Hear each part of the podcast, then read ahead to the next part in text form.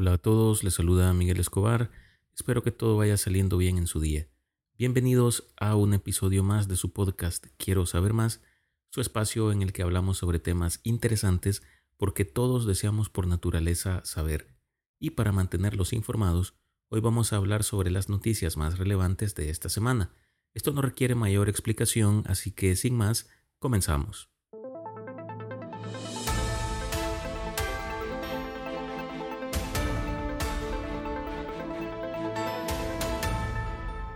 Crisis de seguridad en Ecuador. Desde el año pasado les vengo hablando sobre la crisis de inseguridad que estaba ocurriendo en Ecuador a causa del narcotráfico. En este país una serie de bandas organizadas tipo carteles o mafias se han venido disputando no solo el control de las calles, sino también al interior de los centros penitenciarios en los que se encuentran detenidos muchos de sus miembros. Pero esta semana el problema se agudizó y escaló rápidamente a una magnitud mucho más grave. El lunes se conoció que Adolfo Macías, alias El Fito, líder del grupo delictivo de Los Choneros, se fugó de una cárcel de Guayaquil. Ante esto, el presidente de Ecuador, Daniel Noboa, decretó ese mismo día un toque de queda y el estado de excepción para todo el país, incluido el sistema penitenciario. Esto con el objetivo de que las Fuerzas Armadas tuvieran todo tipo de respaldo político y legal en su accionar para restituir el orden y la seguridad tanto en las calles como en los reclusorios. Esta medida faculta al presidente a movilizar por 60 días a los militares a las calles y su ingreso a las penitenciarías, aduciendo una grave conmoción interna en la nación, así como suspender algunos derechos de los ciudadanos. Sobre la fuga del Fito, se ha dicho que funcionarios penitenciarios estuvieron involucrados en el hecho y que se tomarían las acciones legales correspondientes en contra de estas personas. Las autoridades continúan buscando a este sujeto, líder de la temida banda de los choneros, que se disputa de manera sangrienta las rutas para el tráfico de droga con otras agrupaciones delictivas y con conexiones con cárteles de México y Colombia. Esta sería la segunda ocasión que el Fito se escapa de prisión, ya que en 2013, junto con otros presos, logró evadir los controles de la cárcel de máxima seguridad conocida como La Roca en Guayaquil. En aquella ocasión fue recapturado luego de tres meses. Después de su fuga, se ha hecho público por medio de entrevistas de otros internos, llamémosle civiles, que al interior del penal del litoral, donde se encontraba el Fito, este sujeto junto con su banda habían tomado el control casi total de ese centro, a tal grado que cobraban una cuota por la estadía a los demás presos, de entre 10 a 20 dólares semanales a cambio de no atentar contra ellos. Además organizaba fiestas e introducía armas a las cárceles por medio de drones. Al mismo tiempo que el Fito se fugó, se reportaron graves motines en al menos seis cárceles de Ecuador, con informes de que varios guardias fueron tomados como rehenes por los prisioneros. Por medio de la red social X se publicaron varios videos en los que estos guardias rehenes eran obligados por los internos a leer comunicados dirigidos al presidente Novoa con el fin de abrir canales de diálogo para evitar el ingreso de la Fuerza Armada a las cárceles, pero al no tener eh, respuesta, algunos de estos rehenes lastimosamente fueron asesinados por los delincuentes. Otro de los eventos bastante chocantes de esta semana se dio cuando un grupo de sujetos armados encapuchados ingresaron a las instalaciones de la televisora TC en Guayaquil y tomaron como rehenes a los empleados de ese lugar en plena transmisión en vivo. En las imágenes que fueron transmitidas también se ve a los atacantes con lo que parecían ser explosivos mientras obligan a los rehenes a permanecer en el piso. Ante el incidente, unidades especializadas de la policía ecuatoriana llegaron a las instalaciones, lograron entrar y detener a 13 de los implicados y evacuar a las víctimas. Además del ataque a la cadena de televisión, al menos siete policías fueron secuestrados en varias regiones del país. También se reportaron explosiones en las provincias de Esmeraldas, Los Ríos, Loja y Machala. De la misma forma, las autoridades investigan una explosión en la alcaldía de la ciudad de Cuenca y otra en Guayaquil. Hasta el momento ningún grupo se atribuyó la autoría de las explosiones, pero la policía de Guayaquil informó que ocho personas fallecieron en distintos sucesos en esa ciudad que registró 29 incidentes relacionados con criminales armados. En la ciudad de Riobamba, en la provincia de Chimborazo, más de 30 reclusos se fugaron de una prisión, entre los que se encontraba Fabricio Colón, el líder del grupo denominado Los Lobos, acusado hace unos días de planificar el asesinato de funcionarios públicos. La agencia que administra las prisiones en Ecuador informó que unos 139 guardias penitenciarios han sido secuestrados desde que se declaró el estado de excepción el lunes, una medida que de hecho ya había sido utilizada con anterioridad por el gobierno ecuatoriano con escaso éxito y por lo visto continuará así.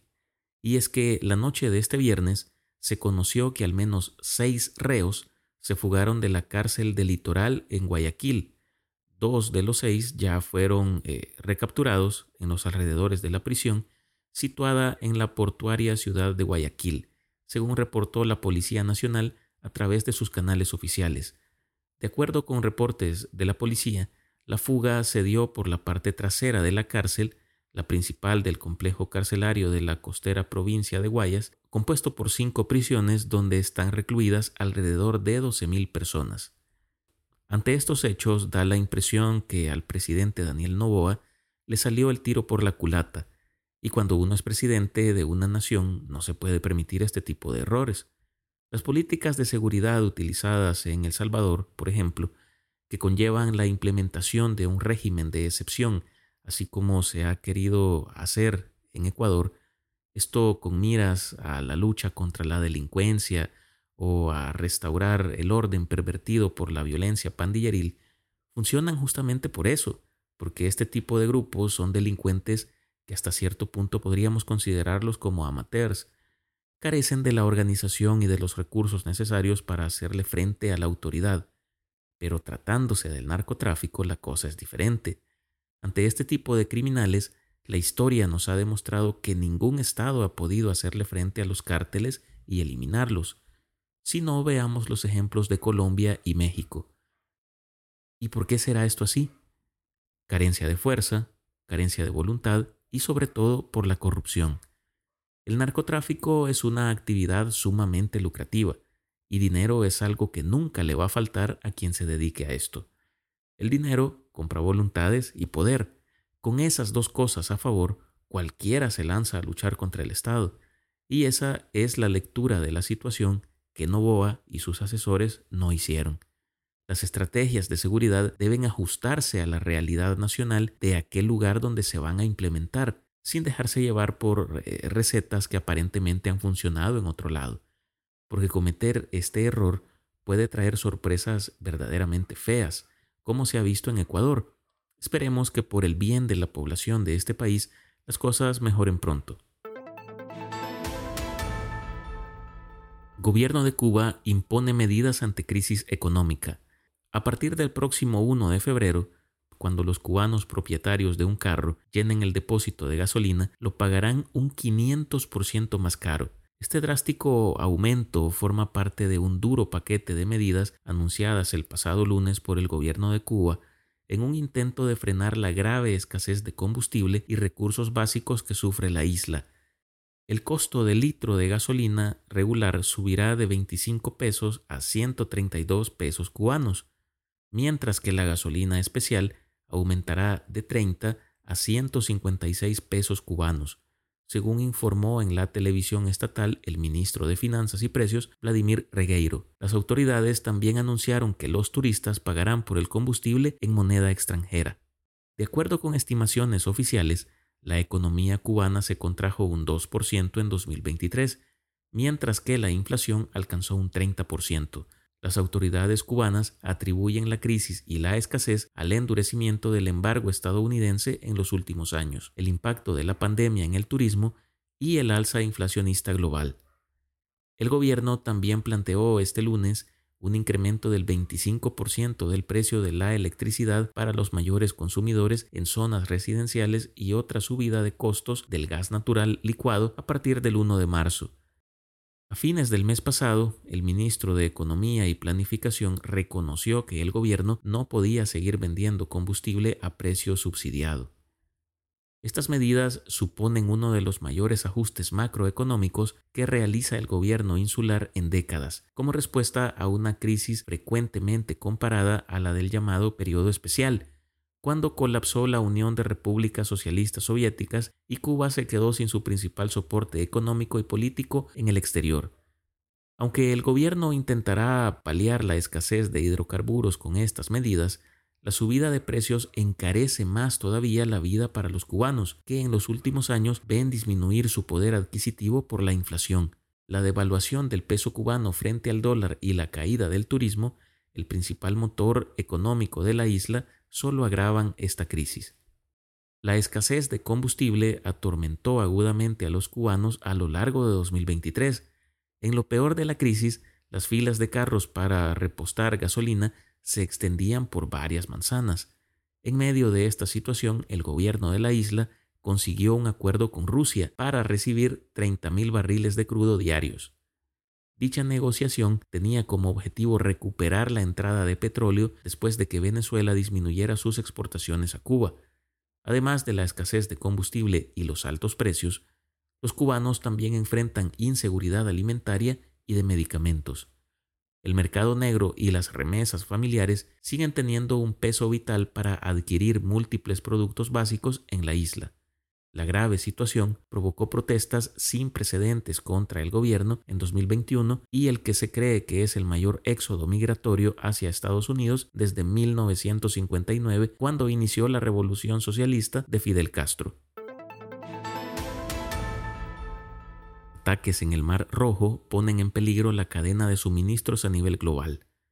Desde finales del año pasado está ocurriendo un problema grave frente a las costas de Yemen, y es que un grupo político militar conocido como los hutíes están llevando a cabo una serie de ataques contra barcos comerciales y militares que transitan por la zona del Mar Rojo. Este tipo de acciones serían una especie de repercusión del conflicto entre Israel y Hamas que se perciben en otra parte del mundo.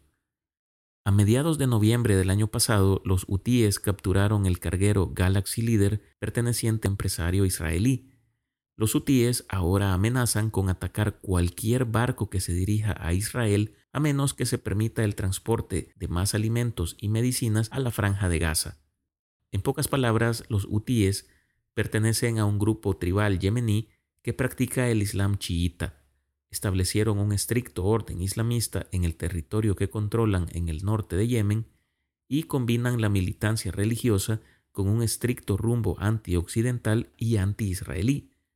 Los hutíes son considerados aliados cercanos del gobierno iraní. Se ven a sí mismos como parte del llamado eje de resistencia contra Israel y los Estados Unidos, que también incluyen a Hezbollah y varias milicias iraquíes y al régimen sirio. Los hutíes consideran a Israel el único responsable de la guerra en la franja de Gaza, a pesar de los sangrientos ataques contra Israel por parte de Hamas, clasificada como organización terrorista por Estados Unidos, la Unión Europea y otros países. Los hutíes ven los ataques a barcos y misiles que se han lanzado hasta ahora contra Israel como represalia por los ataques israelitas contra la franja de Gaza. Desde el pasado viernes, Estados Unidos y el Reino Unido han bombardeado posiciones de los rebeldes hutíes en Yemen, tras varias semanas en las que el transporte marítimo en el Mar Rojo se ha visto amenazado. Los ataques golpearon emplazamientos militares en varias ciudades de Yemen controladas por los hutíes. Este tipo de ataques han sido avalados por países como Australia, Canadá, Corea del Sur, Alemania y Japón. Y como era de esperarse, los hutíes afirmaron en un comunicado el mismo viernes que tanto Estados Unidos como Gran Bretaña se han convertido en blancos legítimos tras haber bombardeado posiciones suyas en Yemen, en respuesta a semanas de ataques contra embarcaciones en el Mar Rojo que ciertamente amenazan el comercio mundial. Con estos bombardeos del viernes contra los hutíes, se avivan los temores de que la guerra entre Israel y Hamas se extienda en toda la región, lo que muy probablemente termine derivando en una tercera guerra mundial. Descubren la existencia de cinco variantes diferentes de Alzheimer. un grupo internacional de investigadores de la Universidad Libre de Ámsterdam ha logrado un avance significativo en la comprensión de la enfermedad del Alzheimer. En un estudio reciente, han identificado cinco variantes biológicas distintas de esta enfermedad neurodegenerativa. Al analizar el líquido cefalorraquídeo de más de 400 pacientes, el equipo descubrió que cada uno portaba un conjunto específico de proteínas, indicando su pertenencia a una de las variantes identificadas. Estas variantes no solo parecen diferir en cómo afectan al cerebro, sino también en cómo podrían responder a los tratamientos. Esta clasificación es un paso importante hacia la comprensión de las diferencias en la progresión del Alzheimer entre los pacientes y sugiere la necesidad de enfocar cada variante de manera individualizada. Este enfoque podría ser clave en el desarrollo de tratamientos más efectivos y personalizados. Además, el descubrimiento ofrece esperanzas para un diagnóstico temprano y la posibilidad de intervenciones que retrasen la aparición de los síntomas de la enfermedad del Alzheimer. Al entender mejor las variaciones específicas en la afectación al cerebro, los investigadores pueden allanar el camino para terapias más precisas y medidas preventivas adaptadas a cada subtipo de esta compleja enfermedad. Y por si fuera poco, los investigadores encontraron que cada subtipo tiene un perfil de riesgo genético distinto y muestra variaciones en los resultados clínicos, los tiempos de supervivencia y los patrones de atrofia cerebral. Este hallazgo es crucial ya que implica que algunos medicamentos podrían ser efectivos únicamente en ciertos tipos de Alzheimer. Los fármacos que se ajustan a la reducción de la proteína amiloide podrían ser beneficiosos para subtipos con una producción elevada de esta proteína, pero podrían ser perjudiciales para aquellos subtipos con una producción disminuida. Este enfoque personalizado en el tratamiento del Alzheimer podría presentar un cambio de paradigma para el desarrollo de terapias más efectivas y adaptadas a las necesidades individuales de cada paciente. Los hallazgos de este equipo los hallazgos de este equipo podrían ser fundamentales para el desarrollo futuro de medicamentos contra el Alzheimer. Si se logra identificar de manera temprana la variante de cada paciente, los ensayos clínicos podrían dirigirse a probar fármacos específicos para cada subtipo. Esto podría mejorar significativamente la eficacia de los tratamientos y abrir nuevas vías para abordar esta compleja y grave enfermedad. Con este dato vamos a finalizar este episodio, no sin antes darles las gracias por escucharme y pedirles que se suscriban, califiquen y compartan este podcast en su plataforma preferida o con sus amigos, familiares, compañeros, con quien ustedes gusten. Los invito además a que me sigan en Instagram, Facebook, X y TikTok como Miguel Escobar, comentarles también que en esas plataformas encontrarán mucho más contenido en el que trabajo a diario. Nos escuchamos en la próxima para conocer un poco más sobre un nuevo tema. Me despido como siempre deseándoles lo mejor, cuídense y hasta pronto.